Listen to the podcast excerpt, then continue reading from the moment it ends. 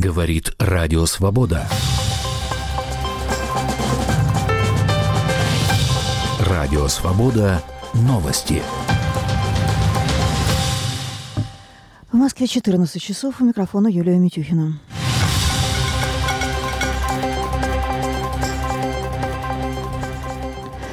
Число погибших в Одессе в ночь на субботу в результате попадания российского дрона типа «Шахет» в многоэтажный жилой дом возросло до 10. Среди погибших трое детей, в том числе двое младенцев. Тело одного из них нашли сегодня утром рядом с девятой жертвой. В результате попадания беспилотника один подъезд девятиэтажного жилого дома был практически полностью разрушен. 18 квартир в этом доме уничтожены.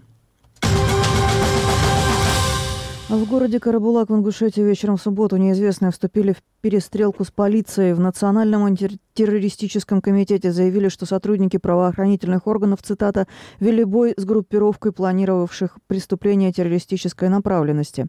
Согласно с последним Согласно последним данным, погибли шесть человек, которые забаррикадировались в доме и вели огонь по бойцам спецназа. Личности погибших предварительно установлены и утверждается, что они имели отношение к террористической группировке «Исламское государство», запрещенной в России и многих странах мира. Израильская сторона в основном приняла предложение о шестидневном, шестинедельном перемирии в секторе Газа с палестинской группировкой «Хамас», признанной террористической в США и Евросоюзе. Об этом сообщают CNN и Financial Times со ссылкой на представителя Белого дома. Согласно плану, прекращение огня позволит освободить заложников, в основном женщин, пожилых людей и раненых, а также доставить в Газу гуманитарную помощь. Financial Times уточняет, что Хамас пока не согласился освободить указанные категории удерживаемых. Предыдущий обмен проходил в конце ноября и продлился почти неделю. Первый южнокорейский разведывательный спутник передал снимки Пхеньяна в высоком разрешении. Об этом сообщает агентство Ренхаб со ссылкой на южнокорейских военных. Источники агентства уточнили, что на фотографиях хорошо видны центр столицы Северной Кореи и суда в порту. Источники не раскрыли, какие именно объекты сфотографированы. В центре Пхеньяна находится здание штаб-квартиры Трудовой партии Кореи, где расположен офис лидера КНДР Ким Чен Ына. Южная Корея намерена запустить на орбиту еще четыре спутника до 2025 года года. Запуск второго запланирован на апрель.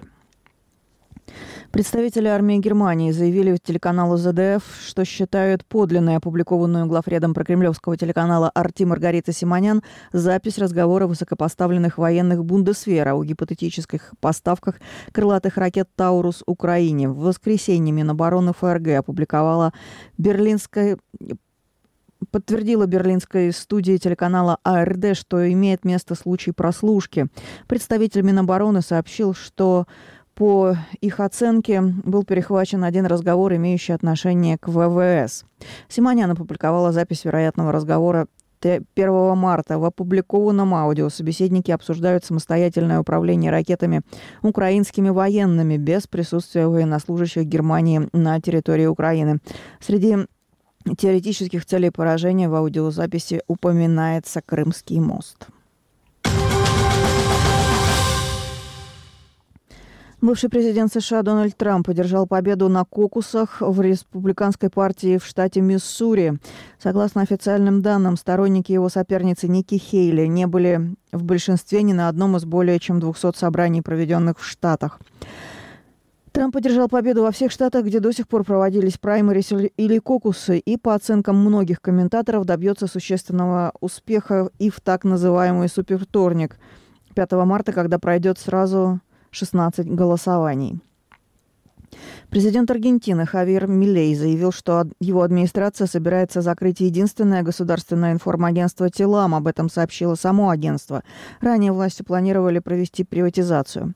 По мнению, по мнению Милея, «Телам» в последние десятилетия использовалось для пропаганды политики бывшего президента Аргентины Кристины Киршнер. Она занимала этот пост с 2007 по 2015 год. В 2022 году Кристину Киршнер приговорили к шести годам заключения по делу о коррупции и пожизненно запретили занимать государственные должности.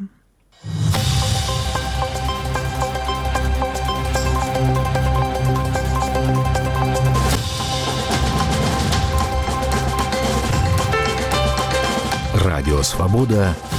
Новости.